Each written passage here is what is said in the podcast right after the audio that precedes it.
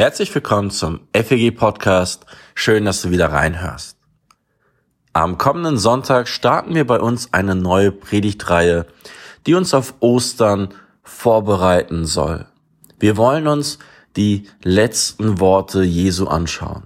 Die letzten sieben Phrasen, die er gesagt hat, bevor er auf dieser Erde gestorben ist. Wobei es umstritten ist, was Menschen von letzten Worten halten. Karl Marx soll gesagt haben, letzte Worte sind für Narren, die noch nicht genug gesagt haben. Das sollen seine letzten Worte gewesen sein. Auf der anderen Seite beschäftigen uns letzte Worte sehr, weil die letzten Worte eines Menschen, die letzten Begegnungen, die letzten Erfahrungen, die bleiben uns hängen. Sie haben nochmal ein besonderes Gewicht, weil sie zum Ausdruck bringen, vorausgesetzt die Person ist noch ganz klar und weiß, was sie sagt, ähm, sehr viel über die Person aussagt. So soll der kürzlich verstorbene ehemalige Papst Benedikt der 16. gesagt haben, kurz vor seinem Tod, Jesus, ich liebe dich. Das sollen seine letzten Worte gewesen sein. Oder Dietrich Bonhoeffer ist mit den Worten verstorben, das ist das Ende, für mich aber der Anfang. In diesen zwei Beispielen sehen wir ganz, ganz viel von der tiefen, von der persönlichen Überzeugung, von der Hoffnung, davon, wie Menschen dem Tod begegnen. Und gerade bei diesen zwei Beispielen, dass da keine Angst ist, keine, keine Verzweiflung, keine Trauer, sondern eine starke Hoffnung, eine Gewissheit.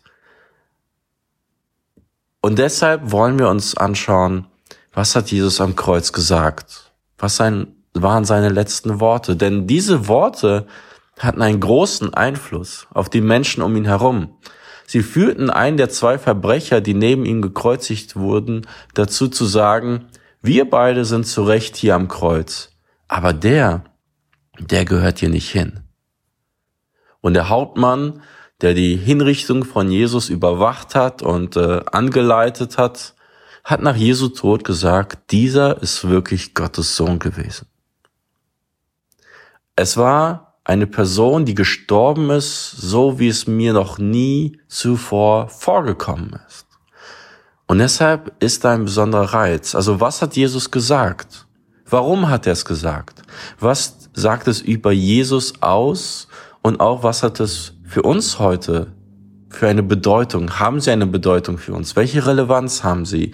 Was wird über Jesus in seinen letzten Atemzügen auf dieser Erde, ähm, was sagt er? Und welche Bedeutung hat das? Welche Relevanz hat das?